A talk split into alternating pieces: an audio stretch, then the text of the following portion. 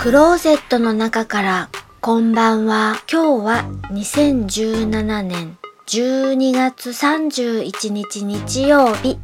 大晦日、外の気温はマイナス4度。お天気は晴れ。今日は大晦日、さっぱりして新年を迎えたいので、いつもは手の届かないところを掃除したり、犬を洗ったり、あとは二日酔いからやっと回復しました。この後もお酒を飲む機会が増えるけれども、忘年会の時のように、ちゃんぽんはしないように気をつけたいと思います。聞いていただきありがとうございます。